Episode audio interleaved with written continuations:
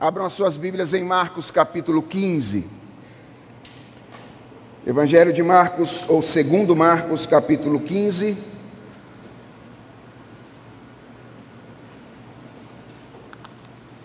Leremos do verso 1 até o verso de número 15.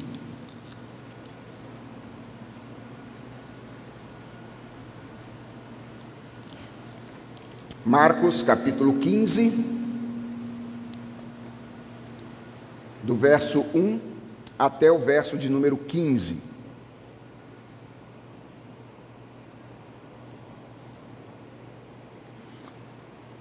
Farei a leitura, peço que os irmãos acompanhem silenciosamente a leitura deste texto da palavra do nosso Deus, que diz assim: Logo pela manhã, os principais sacerdotes entraram em conselho com os anciãos, os escribas e todo o sinédrio, e amarrando Jesus, levaram-no e o entregaram a Pilatos. Pilatos perguntou: Você é o rei dos judeus? Jesus respondeu: O senhor está dizendo isso. E os principais sacerdotes o acusavam de muitas coisas. Então Pilatos tornou a perguntar: Você não vai responder nada? Veja quantas acusações fazem contra você. Jesus, porém, não disse mais nada, a ponto de Pilatos muito se admirar. Ora, por ocasião da festa, era costume soltar ao povo um dos presos, aquele que eles pedissem. Havia um chamado Barrabás preso com rebeldes, os quais em um tumulto haviam cometido homicídio. Vindo a multidão, começou a pedir que Pilatos lhes fizesse como de costume. E Pilatos lhes respondeu, dizendo: Vocês querem que eu lhes solte o rei dos judeus? Pois ele bem percebia que era por inveja que os principais sacerdotes lhe haviam entregado Jesus. Mas os principais sacerdotes incitaram a multidão no sentido de que lhe soltasse de preferência Barrabás. E Pilatos lhes perguntou: O que então vocês querem que eu faça com este a quem vocês chamam de rei dos judeus? E eles gritaram: Crucifique-o. Mas Pilatos lhes disse: Que mal ele fez? Porém eles gritavam cada vez mais: Crucifique-o. Então Pilatos, querendo contentar a multidão, lhe soltou Barrabás e, depois de mandar açoitar Jesus, entregou-o para ser crucificado. Vamos orar? Senhor, é diante deste relato que nós queremos clamar ao Senhor nesta manhã, que tu queiras tomar o nosso coração nas tuas mãos para instruí-lo. Este, de fato, é um evento importantíssimo para nós e para a nossa fé o evento relatado por esse texto. E nós queremos nos apropriar dele, não apenas com a nossa mente, mas sobretudo com o nosso coração. Portanto, nós te pedimos que o teu Santo Espírito seja o nosso mestre nesta manhã e nos conduza à compreensão daquilo que o Senhor deseja nos ensinar nesta passagem. Fala conosco, é a nossa oração, em nome de Jesus. Amém. Irmãos, para compreendermos bem este relato do Evangelho de Marcos, é importantíssimo nos lembrarmos de que os evangelhos não são biografias semelhantes àquelas que nós costumamos ler nos dias de hoje. Os evangelhos são biografias teológicas, eles não são biografias científicas. E o que é que isso significa? Ora, basicamente isso significa que a preocupação primária dos evangelhos, com a exceção do evangelho de Lucas, não é tanto oferecer um relato detalhado e temporalmente ordenado dos acontecimentos, mas o objetivo é selecionar alguns, alguns acontecimentos considerados mais importantes e organizá-los de um determinado modo, visando o objetivo teológico do escritor. É por isso que algumas vezes a ordem em que determinados é, eventos aparecem nos quatro evangelhos não bate. E alguns críticos do texto bíblico acabam dizendo: olha, isso aqui é uma evidência de que a Bíblia contém erros ou contém problemas. Uns evangelhos dizem que os eventos aconteceram numa ordem e outros evangelhos dizem que os eventos aconteceram ou aconteceram em outro. Mas isso é apenas resultado da ignorância quanto ao gênero literário dos evangelhos. Os evangelhos nunca se propuseram a oferecer um relato detalhado e ordenado dos eventos da vida de Jesus Cristo. Os evangelistas propositadamente deslocavam eventos, eh, excluíam determinados eventos, escolhiam acontecimentos de acordo com o seu objetivo teológico. Se a gente quiser saber exatamente qual foi a ordem em que as coisas aconteceram, a gente tem que construir ou costurar o nosso mapa a partir dos quatro evangelhos especialmente do Evangelho de Lucas. Então, é bom que a gente saiba que o relato que nós temos diante de nós é um relato teológico. Quando a gente monta o quebra-cabeça, quando a gente faz essa costura, a gente fica sabendo, por exemplo, que há várias coisas que Marcos não conta para nós aqui. Por exemplo, Marcos não nos diz que em poucas horas Jesus passou por seis audiências diferentes. Três audiências em instâncias religiosas e três audiências em instâncias civis. Se você der uma olhada aí para o capítulo 15 de Marcos, que é o texto que narra o relato do julgamento de Jesus, você vai perceber que o texto começa com Jesus Cristo perante o sinédrio, sexta-feira pela manhã. E esta, na verdade, foi a última audiência que Jesus experimentou diante do sinédrio. Quando Jesus foi preso na noite anterior, durante a madrugada, Jesus é levado inicialmente ao sumo sacerdote, um homem chamado Anás, e ele é interrogado pelo sumo sacerdote. De Anás, ele é levado para a casa de Caifás, ainda de madrugada. E todos aqueles relatos ou aqueles eventos que nós trabalhamos no sermão anterior, o episódio da negação de Pedro, por exemplo, ele acontece nesse segundo julgamento na instância religiosa, na casa de Caifás. É ali que Jesus é interrogado pelo sinédrio pela primeira vez. Então, a primeira vez por Anás, a segunda vez por Caifás e pelo sinédrio na casa dele, e agora esse evento que inicia o capítulo 15 é, na verdade, uma segunda audiência que Jesus tem diante do sinédrio, que é a terceira que ele pela qual ele passa na instância religiosa. Da mesma forma, Marcos não nos diz que Jesus não esteve apenas uma vez perante Pilatos. Jesus esteve perante Pilatos duas vezes, e entre as duas vezes que Jesus esteve com Pilatos, ele esteve com um outro governador, um homem chamado Herodes, que era governador da região de onde Jesus Cristo vinha.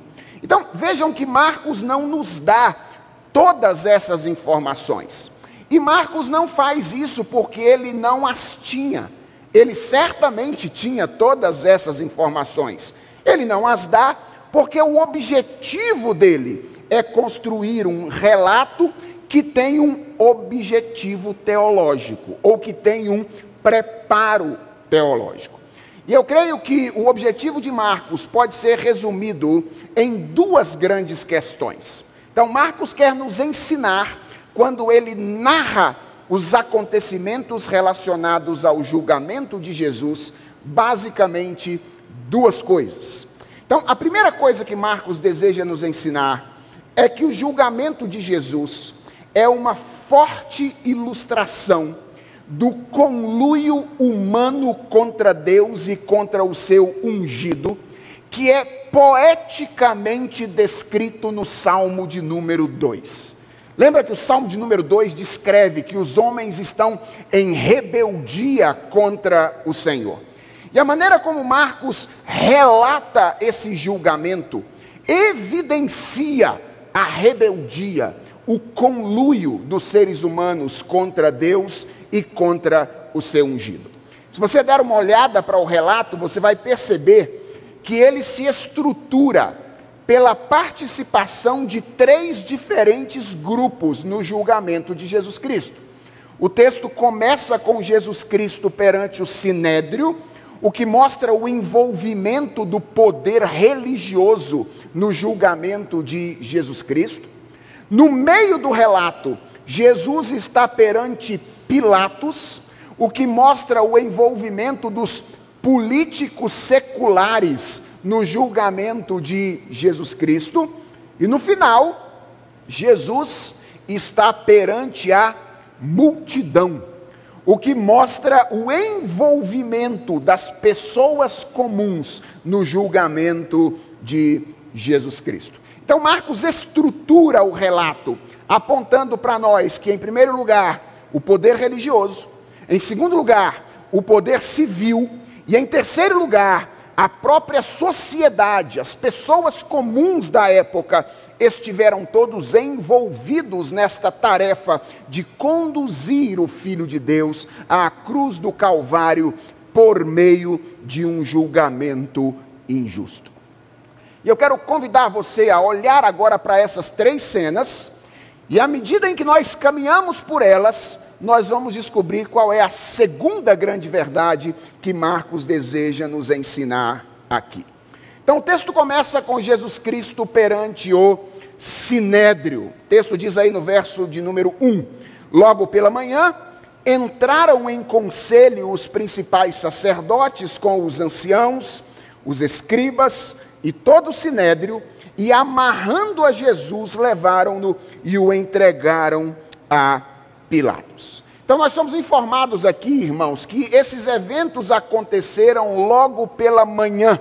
Essa é uma expressão usada por Marcos para se referir aqui às primeiras horas do dia. Então, é curioso que o sinédrio se reúne nas primeiras horas do dia seguinte, com a finalidade de julgar a Jesus Cristo.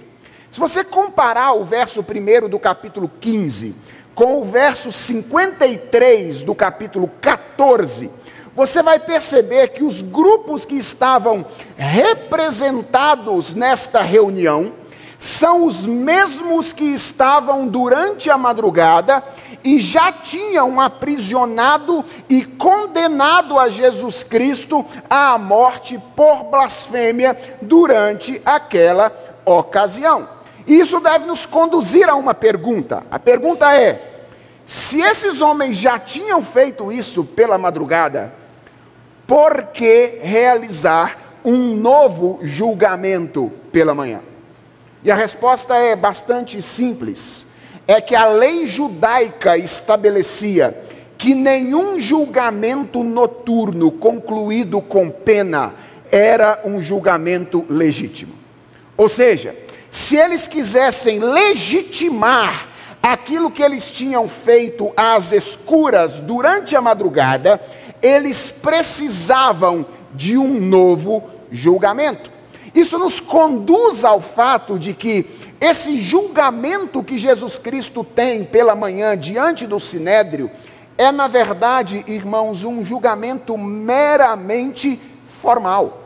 Isso aqui é apenas para cumprir as obrigações da lei religiosa naquela ocasião. E isso combina muito com a índole dessa liderança religiosa com a qual Jesus se indispôs inúmeras vezes ao longo do seu ministério. Vocês que têm acompanhado essa série de sermões, sabem que a principal razão dos embates de Jesus Cristo com a liderança religiosa do judaísmo daquele período era o legalismo deles. Esses homens eram homens extremamente legalistas. A experiência religiosa deles era uma experiência profundamente preocupada com as aparências e pouco preocupada com a realidade das coisas em si. E vejam como é que isso está acontecendo aqui. Esses homens estão profundamente preocupados com o rito processual. Eles estão extremamente preocupados que o julgamento que eles estavam fazendo não ferisse aquilo que chamamos de o devido processo legal. Mas não lhes importava o fato de estarem conduzindo à morte um homem inocente através de mentiras que eles mesmos haviam colocado na boca das testemunhas. Você conhece lugares no mundo onde o direito é utilizado para que as pessoas façam aquilo que elas querem fazer, sem aparentemente preocupadas com a legitimidade das coisas, mas pouquíssimo preocupadas com a moralidade das coisas? Isso não é algo novo. Nesta época, nós temos um grupo de pessoas religiosas profundamente preocupadas com o rito mas pouquíssimo preocupadas com aquilo que de fato está acontecendo. Esse julgamento de Jesus Cristo pela manhã era, na verdade, uma tentativa de esconder a corrupção deles. Mas, obviamente, irmãos, eles não conseguem fazer isso. E o restante do relato mostra que a corrupção desses líderes religiosos vem à tona de maneira absolutamente clara. Por exemplo, o relato é muito claro em mostrar que esses homens não estavam verdadeiramente preocupados com a justiça. Vejam, a mesma lei que exigia um julgamento às claras, preste atenção a isso exigia o prazo de um dia inteiro entre o julgamento e a execução da sentença. Ou seja, se alguém fosse julgado, esta mesma lei religiosa dizia que ele não podia receber a pena antes de 24 horas. Vocês sabem quanto tempo demorou para que Jesus recebesse a pena que eles impuseram sobre ele? Aproximadamente três horas. Eles não estavam preocupados com a justiça. E sabe por que, que a execução de Jesus aconteceu em aproximadamente três horas, ferindo um outro aspecto da lei que esses homens tanto queriam aparentemente seguir? Porque o dia santo começava no pôr do sol daquele dia. E eles precisavam que o inocente fosse sacrificado antes que o dia santo começasse. Eles precisavam que o inocente fosse morto rapidamente, para que a guarda do dia do Senhor não fosse impactada. Você percebe como é que a religião pode ser corrompida pelos nossos próprios interesses? Estamos falando dos líderes religiosos, aparentemente trabalhando para guardar as leis religiosas, para cumprir os mandamentos, mas na verdade pouquíssimo preocupados com a justiça. Além disso, o relato mostra que esses homens não estavam preocupados com a verdade. Vocês se lembram no sermão passado qual foi o motivo da condenação de Jesus pelo sinédrio durante a madrugada? Vocês se lembram por que Jesus foi condenado? Isso está lá nos versos 63 e 64 do capítulo 14. A razão foi blasfêmia, certo? Os líderes religiosos disseram: ele disse que é Deus, e ele disse que vai estar assentado à destra de Deus. Isto é uma blasfêmia. Agora, vocês percebem ou querem, querem ver quais são as acusações que esses homens apresentam perante Pilatos? Vá para Lucas capítulo 23, no capítulo no versículo 2, e você vai perceber que quando Jesus é levado perante Pilatos, as acusações mudam. As acusações são três. Primeira, intitular-se rei. Segunda, incitar pessoas contra Roma. E terceira, proibir o povo de pagar tributo. Em síntese, a acusação que eles apresentam perante Pilatos é a acusação de que Jesus era um revolucionário. A acusação de que Jesus era um homem rebelde, politicamente perigoso para o Império Romano. E a pergunta é: por que, que eles mudam a acusação? Ora, porque a acusação de blasfêmia não tinha a menor importância para um julgamento romano. Se eles levassem Jesus Cristo a Pilatos e dissessem: Nós queremos condenar esse homem porque ele é um blasfemo, possivelmente Pilatos diria para eles: Isso é um problema da religião de vocês. Resolvam isso lá com eles, porque eu não vou me meter nisso. Mas para que Jesus fosse crucificado, eles precisavam do aval do Império Romano. Então eles se apresentam diante de Pilatos com um tipo de acusação que possivelmente faria com que Pilatos desse ouvidos a eles. Se eles precisavam do apoio de Roma, eles precisavam encontrar acusações que seriam levadas em conta por Roma em um possível julgamento. O curioso é que essas acusações são abertamente contrárias ao ensino de Jesus Cristo. Lembra que Jesus Cristo havia dito, isso está lá em João capítulo 18, verso de número 36, que ele de fato é um rei, mas ele também disse que o reino dele não é desse mundo. Eu sou um rei, mas eu sou um rei cujo reino não é desse mundo. Ele não apresentava nenhum perigo político para Roma naquela ocasião. Três dias antes disso aqui acontecer, Jesus foi perguntado por esses mesmos homens a respeito da legitimidade de pagar tributo a César. E vocês lembram qual foi a resposta de Jesus? Deem a César o que é de César. E agora estão esses homens diante de Pilatos, acusando Jesus Cristo de ser um insidioso e incitar as pessoas a não pagar tributo a Roma.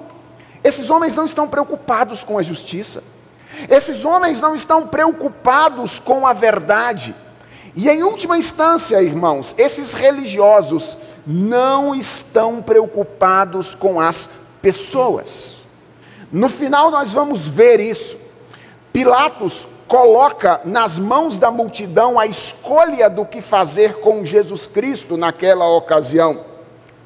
E Marcos vai dizer, você que prestou atenção na leitura percebeu isso que a multidão clama pela crucificação de Jesus por uma razão. Por quê? Porque ela tinha sido incitada pelos sacerdotes. A verdade, a justiça e o amor importam muito pouco para líderes religiosos corruptos. Como diz o apóstolo Paulo, o Deus deles é o ventre. Eles vivem em função de si mesmos. E eles estão dispostos a fazer qualquer coisa para que os seus objetivos egoístas sejam alcançados, até mesmo conduzir pessoas à morte, como conduziram o Senhor Jesus Cristo. Há muitos líderes religiosos desta natureza ainda hoje em dia. E a Escritura nos orienta a tomar cuidado com líderes religiosos que estão pouco preocupados com a verdade, que estão pouco preocupados com a justiça e que estão pouco preocupados com as pessoas. Fujam deles, irmãos, fujam deles. Sigam a homens que vocês conhecem e que têm compromisso com a verdade, compromisso com a justiça e compromisso com as pessoas. Depois de sair do, das mãos dos líderes religiosos, o texto diz que Jesus vai para as mãos de Pilatos. E isso não deixa de ser profundamente irônico, irmãos. Porque ao entregar Jesus a Pilatos, os líderes religiosos estavam, sem querer, atestando a identidade messiânica de Jesus Cristo cumprindo literalmente aquilo que Jesus Cristo disse que haveria de acontecer. Olha o que está escrito em Marcos, no capítulo 10, verso de número 33, uma das primeiras vezes em que Jesus prediz aos discípulos aquilo que haveria de acontecer com ele. Ele diz assim: Eis que subimos para Jerusalém, e o filho do homem, preste atenção na ordem que Jesus oferece, será entregue aos principais sacerdotes e aos escribas, condená-lo-ão à morte, e, atenção, o entregarão aos gentios. Veja como é que Jesus sabia exatamente a ordem em que as coisas haveriam de acontecer. Ele é tomado pelo sinédrio e o sinédrio os encaminha para ser julgado pelo poder civil naquela ocasião. Quem era Pilatos? Pilatos era um procurador romano que governava a região ou as regiões da Judéia e da Samaria. Então, naquela época, o território estava dividido e estava atribuído a governantes diferentes. E Pilatos tinha sob a sua responsabilidade duas regiões: a região da Judéia e a região da Samaria. Por que, que isso é importante? Porque Jesus vem da região da Galileia. É uma região que não está sob a jurisdição de Pilatos. E Pilatos vai usar isso para tentar escapar da tarefa de, de julgar Jesus Cristo. É isso que fará Pilatos encaminhá-lo a Herodes. Porque Herodes era, o, região, era o, governante da região de onde Jesus vinha. E ele, tentando resolver o seu problema, encaminha Jesus Cristo a Herodes entre uma estadia de Jesus Cristo diante dele e a outra. Documentos da época dão conta de que Pilatos era um homem extremamente cruel e um homem extremamente supersticioso. A residência de Pilatos, na verdade, ficava na cidade de Cesareia, mas naqueles dias todos os governantes estavam em Jerusalém porque era o período da festa da Páscoa e esse era o momento mais crítico em termos da possibilidade de motins contra o império por parte dos judeus. Então, essa é a razão pela qual Pilatos estava na, na, em Jerusalém naquela ocasião. Marcos não nos dá um relato detalhado do julgamento de Jesus por Pilatos, mas João nos dá. E eu quero que a gente vá ao Evangelho de João, no capítulo de número 18, e eu quero que você passe os olhos pelo texto a partir do verso 28 até o verso de número 38. Então, em João 18, a partir do verso 28 até o 38, a gente tem o relato mais detalhado desse julgamento. E esse relato de João mostra, em primeiro lugar, que provavelmente a relação entre Pilatos e os líderes religiosos da época não era das melhores. Se você olhar para os versos 28, 29 até o verso de número 32, você vai perceber que Pilatos demonstra uma enorme má vontade para fazer o que aqueles homens estavam pedindo. Pilatos pergunta, por exemplo: que acusação vocês trazem contra esse homem? E aí os líderes religiosos respondem: Pilatos, não interessa, se, eles, se ele não fosse malfeitor, nós não entregaríamos ele a você. E aí então Pilatos diz: Ué, então julguem vocês de acordo com as leis de vocês, por que vocês estão me trazendo esse homem aqui? Vocês não querem nem dizer o que ele fez, então julguem vocês de acordo com as suas leis. E aí eles dizem: A nós não nos é lícito matar ninguém para que se cumprisse a palavra de Jesus, significando o modo por que havia de morrer. Então a gente percebe, em primeiro lugar, que a relação de Pilatos com os líderes religiosos não era uma boa relação. Ele tenta, a princípio, não fazer o que aqueles homens estão pedindo. Mas apesar disso, ele resolve interrogar a Jesus Cristo e o texto de João, isso é, isso é um detalhe importante, nos mostra que Pilatos termina o interrogatório absolutamente convicto da inocência de Jesus Cristo. O interrogatório começa com uma pergunta de Pilatos: És tu o rei dos judeus? Essa é uma pergunta irônica, certo? A ênfase aqui está no tu. Pilatos está dizendo assim: você nessa situação, vestido desse jeito, pego pelos homens que já tinham dado bofetadas em Jesus Cristo durante a noite, essa altura ele já estava ferido. Pilatos olha para ele e diz: Você, nessa condição, é o rei dos judeus?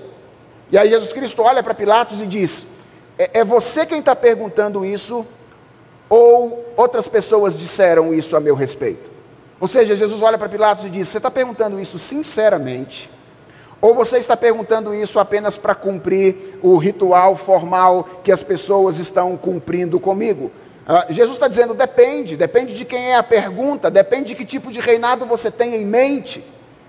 E aí Pilatos então faz um segundo questionamento. Pilatos olha para ele e diz: ah, Jesus, por acaso eu sou judeu? É a tua própria gente e os principais sacerdotes que te entregaram a mim. Jesus, você acha, você acha que eu estou preocupado com você, com as coisas da sua religião? Você está aqui na minha frente porque esses homens aí trouxeram você para cá. Eu fui colocado nessa condição. E aí Jesus olha para Pilatos e diante desse segundo, dessa segunda pergunta ou desse segundo, dessa segunda expressão, o que, que foi que o Senhor fez? Jesus diz: O meu reino não é desse mundo. Se o meu reino fosse desse mundo, os meus ministros se empenhariam por mim para que eu não fosse entregue aos judeus, mas agora o meu reino não é daqui. E Jesus olha para ele e diz: Pilatos, você acha que se eu quisesse, eu não resolveria esse problema? Se eu dissesse a Deus: Olha, me salve aqui, os meus ministros me salvariam mas eu tenho algo mais a fazer. E aí Pilatos ouve isso, Jesus dizendo que ele tinha um reino que não era desse mundo, e aí ele pergunta: ah, então você é um rei? E Jesus diz: Você que está dizendo. Tu dizes, você que está chegando a essa conclusão. Eu para isso nasci, e para isso vim ao mundo, a fim de dar testemunho da verdade. Todo aquele que é da verdade ouve a minha voz. E aí Pilatos parece que querendo já é, se desvencilhar daquele comprometimento jurídico e moral, ele propõe a Jesus uma discussão filosófica. Ele pergunta a Jesus: o que é a verdade? E o texto termina dizendo que Pilatos se dirige aos judeus verso de número 38 do texto de João, atestando a inocência de Jesus Cristo. Ele termina esse interrogatório dizendo: Eu não acho nele crime algum.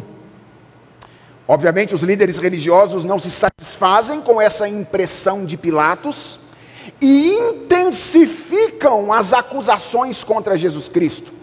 E então Pilatos o questiona mais uma vez, dizendo, e agora a gente volta para o que está acontecendo em Marcos, lá no capítulo, no versículo 4 e no versículo 5. Você não vai responder nada. Vejam quantas acusações estão fazendo a você. E Marcos diz, atenção, que Jesus não respondeu palavra alguma. A ponto de Pilatos não apenas reconhecer a sua inocência, mas se admirar dele. Ou seja, pouco a pouco, o coração de Pilatos começa a se afeiçoar por Jesus. Ele não apenas sabe que ele está diante de um inocente, mas a maneira como esse inocente reage às acusações injustas que fazem a ele, causa a Pilatos profunda admiração. Esse homem não pode ser normal. Qualquer pessoa inocente, diante das acusações que estão fazendo a esse homem, estaria aqui gritando, causando um alvoroço, e ele está silente, tranquilo, respondendo às perguntas que eu faço com profunda tranquilidade. Pilatos não apenas atesta a inocência de Jesus, mas ele começa a se admirar dele. E, e eu não consigo deixar de perceber como isso é algo interessante. A ambiguidade do coração de Pilatos, de um lado, ele sabe que uma injustiça está acontecendo. Primeiro, por causa da percepção dele. E lembra que eu disse que ele era um homem místico? E depois, porque a mulher dele tinha tido um sonho com Jesus Cristo, um sonho perturbador, e tinha falado com ele: Ó, sonhei com esse cara aí. Se eu fosse você, eu não mexia com ele. Bem, a gente sabe que mesmo mulher não sonhadora de noite, quando fala um negócio, a gente tem que tomar cuidado. Não é verdade? Mulher sonhadora, então, tome mais cuidado ainda. E a mulher de Pilatos tinha tido um sonho perturbador com Jesus. E ele, profundamente supersticioso, é incomodado por esse sonho. De um lado, ele sabe que Jesus Cristo é inocente. E é curioso que Pilatos faz de tudo para livrar Jesus Cristo da morte. Ele faz de tudo. Por exemplo, quando o costume da soltura do prisioneiro vem à tona, não é Pilatos que lembra disso, é a multidão que se lembra disso. Imaginando que a multidão caminharia na direção contrária à do sinédrio, Pilatos atende à voz da multidão. Ele diz assim no verso 9: ó, quereis que eu vos solte o rei dos judeus? Quando a multidão pergunta, lembra ele: olha aquele costume de soltar o prisioneiro. Pilatos fala: talvez seja a minha oportunidade de livrar esse homem inocente da morte. E ele olha para a multidão e diz: Vocês estão sugerindo que eu deva soltar o rei dos judeus? Quando ele percebe que o tiro sai pela culatra, e a multidão está inflamada pedindo a crucificação de Jesus, ele insiste com a multidão no verso 14: que mal ele fez. Pilatos é um homem que está impressionado com Jesus. Ele está tentando manipular circunstâncias para livrar aquele homem inocente da morte. Mas isso é só uma parte do coração dele. Do outro lado, ele está tomado de pecado, que no caso dele se manifesta em uma liderança fraca e omissa. No fundo, ele está mais interessado em salvar a sua própria pele e evitar problemas para Roma do que fazer justiça. Ele devia ter tomado a decisão. Da perspectiva de um governante que faz a justiça, se ele percebeu que Jesus Cristo era um inocente, ele deveria ter dito: não vamos conduzir este homem à morte. Mas ele era um governante fraco, ele era um político omisso, que estava mais preocupado em salvar sua pele do que fazer justiça. Por isso, ele encaminha Jesus para Herodes. Quando alguém fala assim, ele é galileu, ele fala: opa, é de onde? Galileia. Ah, então não é comigo esse negócio. Mande ele para Herodes. E curiosamente, Herodes vai devolver ele a Pilatos. Vocês se lembram que no meio dessa circunstância toda, Pilatos realizou um gesto que se eternizou como o gesto da omissão. Ele pediu para que trouxessem água, e ele, diante de todas as pessoas, fez o quê? Lavou as mãos. Hoje a gente fala, usa essa expressão por causa desse ato, desse gesto de Pilatos. Olha, eu lavo as minhas mãos diante disso. Deixe estar como está. E finalmente, Pilatos foi também omisso quando ele tomou a estranha decisão de entregar Jesus Cristo à crucificação, mesmo tendo consciência da sua inocência. E olha para o que o verso 15 diz. O verso 15 diz que ele fez isso para quê? O que, que Marcos diz? Para contentar a multidão. Ele estava incomodado com o que as decisões dele poderiam gerar, com medo de uma rebeldia do povo. E aí ele então voltou atrás e entregou Jesus Cristo à crucificação. A multidão, aliás, irmãos, é o terceiro grupo que participa desse julgamento de Jesus Cristo. E ela entra nessa equação como é comum no meio da briga de poder. É, é muito curioso, curioso como é que a multidão entra nesse cenário. De um lado, os sacerdotes querem usar a multidão para condenar Jesus. De outro lado, Pilatos quer usar a multidão para absolver Jesus. Isso é curioso. Todos querem usar a multidão. Os líderes religiosos de um lado, os líderes políticos do outro, querendo manobrar a multidão para os seus próprios interesses. Mas o curioso é que a maneira como Marcos registra a participação da multidão deixa claro que ela não é mera participante passiva desse processo. A multidão participa ativamente e se torna responsável pela condenação de Jesus Cristo. Vejam que a participação da multidão começa no verso 8, quando ela sugere a Pilatos o cumprimento do costume de libertar o prisioneiro por ocasião da festa da Páscoa. Lembra que a Páscoa significava libertação, libertação do cativeiro egípcio. Um dos costumes que se havia criado historicamente era esse: era soltar um prisioneiro como símbolo dessa libertação. E no meio de todos esses acontecimentos, é a multidão quem lembra Pilatos desse costume. E a pergunta é: por que, que o povo fez essa sugestão? Mera diversão? Será que o povo estava ali? Imagine, isso já tinha virado uma diversão em Jerusalém. Imagina as casas de aposta agora. Jesus morre ou não morre? Morre hoje ou morre amanhã? Como é que vai ser? Será conversa? Devia ser a conversa em Jerusalém naquela ocasião. E a multidão agora está ensandecida, querendo participar dessa festa. Será que ela fez isso por mera diversão? Vejam, ela não seria menos culpada se fosse. Mas não parece que foi simplesmente por isso. O texto diz que ela estava instigada pelos líderes religiosos e ela estava forçando Pilatos a entregar-lhe Jesus. E, e eu quero fazer um parêntese aqui para dizer uma coisa a vocês, irmãos. Frequentemente nós imaginamos que se nós formos instigados por alguém, então nós não somos responsáveis.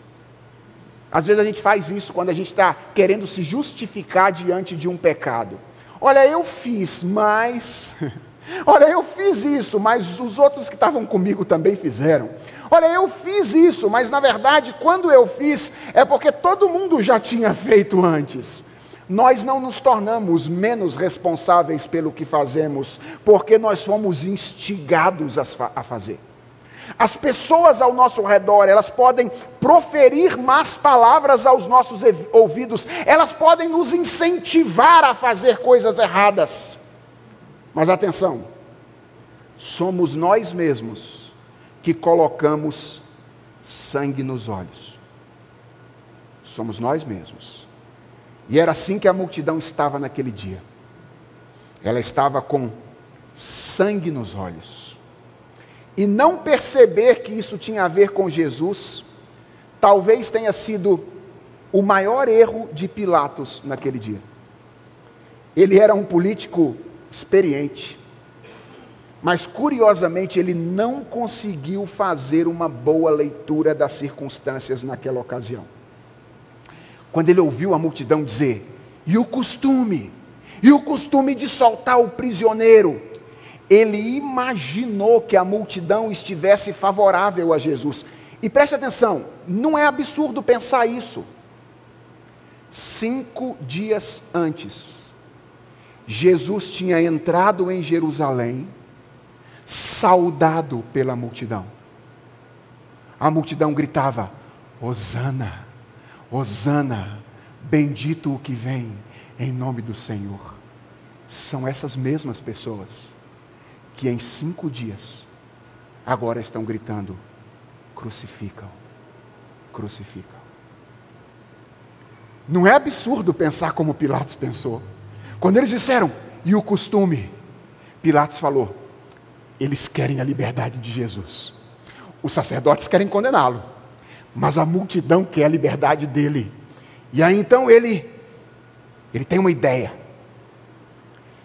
Pilatos resolve fazer algo que ele não tinha noção do que ele estava fazendo. Mas teologicamente ele estava ele estava fazendo algo fantástico. Pilatos resolve relacionar dois processos naquele dia. O processo de Jesus, um inocente, e o processo de um homem chamado Barrabás, um criminoso. Esse sim, irmãos, um homem perigoso. Possivelmente Barrabás era um zelote, que era um partido revolucionário da época, que havia se envolvido em um motim contra Roma e participado, na companhia de outros zelotes, de um assassinato. Barrabás já tinha sido julgado, já tinha sido condenado e agora aguardava execução. Pilatos então pensa: já sei como eu vou resolver essa questão. Levo a possibilidade de escolha à multidão. Um criminoso conhecido de um lado, e um homem que há cinco dias atrás entrou saudado em Jerusalém de outro. Eles certamente vão escolher pela condenação do primeiro e optar pela libertação do segundo. O que Pilatos não havia considerado é que a multidão era a parte mais inconstante daquela equação. E quando ele perguntou: Quereis que eu vos solte o rei dos judeus? Marcos diz que a multidão clamou pelo assassino. A multidão disse: Solte-nos Barrabás. Pilatos ficou meio sem entender. E perguntou, dando ainda mais poder à multidão: O que farei de Jesus, chamado Cristo? Pilatos foi se aconselhar com a multidão. E a multidão gritava, diz o texto: Crucificam. Crucificam. Pilatos ainda tenta chamar a multidão à sensatez. Ele para e diz às pessoas: que mal ele fez. Mas ninguém controla a multidão incentivada com sentimento de manada. A essa altura, o sentimento de manada já tinha tomado conta das pessoas. E elas gritavam cada vez mais incessantemente: crucificam, crucificam. E elas estavam tão comprometidas com a decisão, as pessoas, que Mateus diz que depois que Pilatos manda vir água e lava as suas mãos, unanimemente o que se ouve da multidão é que o seu sangue caia sobre nós e sobre os nossos filhos não era só uma multidão manipulada.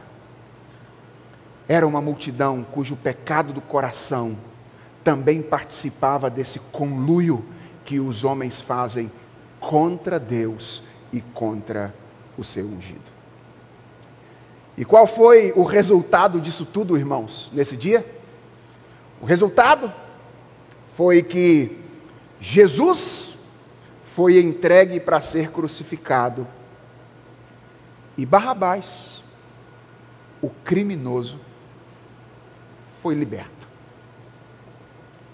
Isso lembra alguma coisa a você? Lembra? Essa é a segunda coisa que Marcos quer nos mostrar aqui. Que Deus estruturou o julgamento de Jesus para ser uma vívida proclamação do Evangelho. O justo no lugar do injusto. Era o que estava acontecendo naquele dia. O inocente filho de Deus estava sendo entregue à morte no lugar dos pecadores. Para quê? Para que gente culpada, gente condenada, criminosos pudessem desfrutar de liberdade. Eu não estou querendo dizer com isso que Barrabás se converteu, foi salvo e etc. Nada disso. O que eu estou dizendo é que a maneira como Deus organiza os eventos por ocasião do julgamento é um retrato teológico daquilo que estava acontecendo quando o Filho de Deus estava sendo encaminhado à cruz do Calvário. E é por isso que a atitude de Jesus Cristo diante de tanta injustiça é o silêncio. Quando a gente olha para Jesus em silêncio nesse dia, a gente tende a imaginar que silêncio é sinônimo de fraqueza. E sim, há um sentido no qual o silêncio de Jesus revela a sua fraqueza momentânea. Mas, irmãos, há outro sentido no qual o silêncio de Jesus revela a sua força. Sabe por quê? Porque em grau infinitamente menor, você já experimentou isso. Você sabe que existem ocasiões em que temos que fazer um esforço maior para ficarmos calados do que para falar. E uma dessas ocasiões é quando nós estamos sofrendo injustiças. Interessante, né? Às vezes a gente se orgulha de força pelo que a gente diz. Ah, eu não podia ficar calado. Como é que eu ia ficar calado diante disso? Eu não levo desaforo para casa. Eu sou uma pessoa forte. Não, não, não. É muito, é necessário muito mais força para sofrer a injustiça calado, sem revidar, do que para falar. Falar no meio de injustiça não é sinal de força, não. É sinal de fraqueza. Brigar com as pessoas, se revoltar. Sinal de força é o que Jesus Cristo fez aqui. Por isso que a sabedoria bíblica sintetiza isso em Provérbios, no capítulo 16, verso 32. Ele diz: Melhor é o longânimo do que o herói de guerra. E o que domina o seu espírito do que toma uma cidade. Nós olhamos para aquele guerreiro que desbaratina uma cidade como um grande herói forte. O que o provérbio está dizendo é que mais força é necessário para se submeter a injustiças de maneira silenciosa, do que para falar, gritar, espernear, agredir no meio dessas ocasiões. Irmãos, pensem em Jesus. Jesus é o rei de toda a terra. Jesus tem autoridade e controle absoluto sobre seres celestiais e terrenos. E de repente, ele se vê diante de um governadorzinho, de um pedacinho de terra do Império Romano, onde vivia um povinho conquistado, questionando a sua autoridade, perguntando quase em tom de chacota: Você é o rei dos judeus? se eu tivesse lá e fosse Jesus, eu responderia: dos judeus, dos caldeus, dos persas, dos romanos e seu também, se você quiser saber.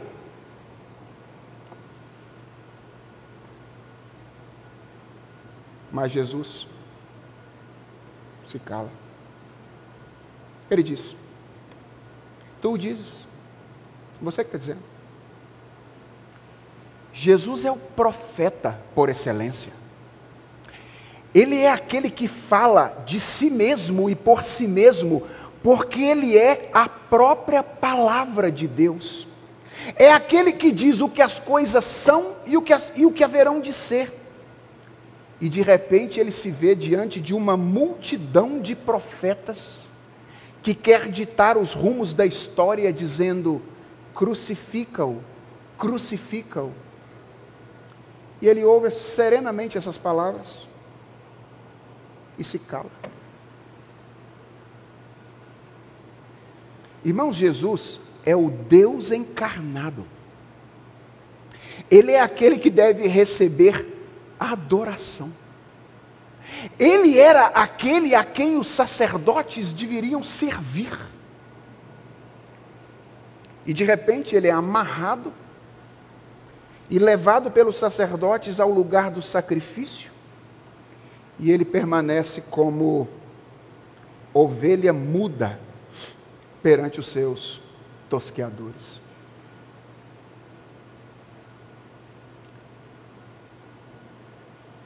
Eu sinto vergonha de todas as vezes que eu reclamei direitos quando eu olho para Jesus Cristo reagindo desse jeito aqui.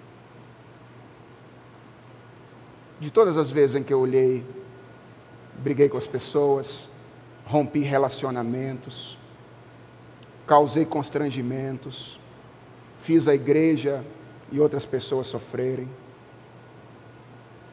Porque eu não podia ser injustiçado em alguma circunstância.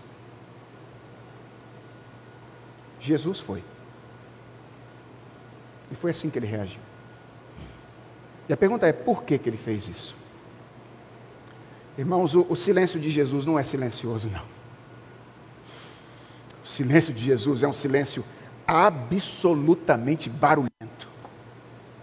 Ele é muito mais audível do que o barulho feito pelos sacerdotes, pelos políticos e pelo povo naquela tenebrosa manhã do último dia. O silêncio de Jesus grita sobre a sua disposição de obedecer ao Pai até as últimas consequências, para que Deus seja glorificado e para que as outras pessoas recebam os benefícios daquilo que ele deve fazer. Ouça o silêncio de Jesus. Nesta manhã, ouça o silêncio de Jesus. Ele é muito mais barulhento do que você possa imaginar. E o barulho do silêncio de Jesus convida a mim e a você hoje a nos entregarmos ao serviço do Senhor, não preocupados com o nosso lugar, os nossos direitos, preocupados com a glória de Deus e preocupados com o bem das pessoas a quem nós servimos. Ouça o silêncio de Jesus. Ele grita sobre a firme disposição do Filho de Deus de entregar-se em seu lugar. Um criminoso, condenado, corrupto, para que você pudesse desfrutar de liberdade. Liberdade para quê? Para abrir mão dos seus direitos e para dizer: Senhor, estou aqui para servir ao Senhor, para servir as pessoas e para ficar calado às vezes, eventualmente, quando uma injustiça ou outra é cometida contra mim, se entendo que isso corresponde à glória de Deus e ao bem das pessoas. Vamos orar? Senhor, nós sabemos que tu amas a justiça. E nós sabemos que nós devemos lutar e trabalhar por ela neste mundo. Mas algumas vezes nós reconhecemos diante de Ti, nós estamos mais preocupados conosco do que com a justiça do Senhor. Queremos pedir ao Senhor que Tu nos ajudes nesta manhã a termos clareza das ocasiões em que nós lutamos em virtude da Tua justiça e daquelas ocasiões em que nós estamos mais lutando por nós mesmos do que estamos lutando por Ti. Senhor, nós queremos agradecer-te profundamente pelo silêncio de Jesus naquele dia. Obrigado, porque apesar de ser quem Ele é, Ele se submeteu a essa humilhação de ser injustamente julgado, injustamente condenado à cruz do Calvário. Obrigado porque ele silente, caminhou até aquele lugar do sacrifício. E obrigado, porque o silêncio de Jesus ecoa no nosso coração, nos convidando hoje à liberdade. Obrigado, Senhor, porque nós somos livres, livres para sermos verdadeiramente fortes, lutando não por nós, mas pela glória do Teu nome e pelo bem das pessoas. Em uma sociedade autônoma como a nossa, que nos incentiva, Senhor, a vivermos com os olhos voltados para o nosso umbigo, nós te pedimos que a força de Jesus tome conta de nós e que nós sejamos fortes o suficientes para vivermos para a glória do teu nome e para o bem das pessoas. E quando isso significar falar, nos ensine falar como convém. Quando isso significar ficar calado, Senhor, nos ensine a nos calar. Lembrando do silêncio do nosso Mestre, lembrando que o silêncio dele é mais barulhento do que qualquer barulho que nós possamos fazer. Tem misericórdia do teu povo, Senhor. Nos ajude a viver nesses tempos como pessoas verdadeiramente livres, que mortificam a carne e que veem um novo ser, uma nova pessoa cada vez mais comprometida com a glória do Senhor e o bem das pessoas, nascer em nós dia após dia. É a oração que nós te fazemos, em nome de Jesus Cristo. Amém.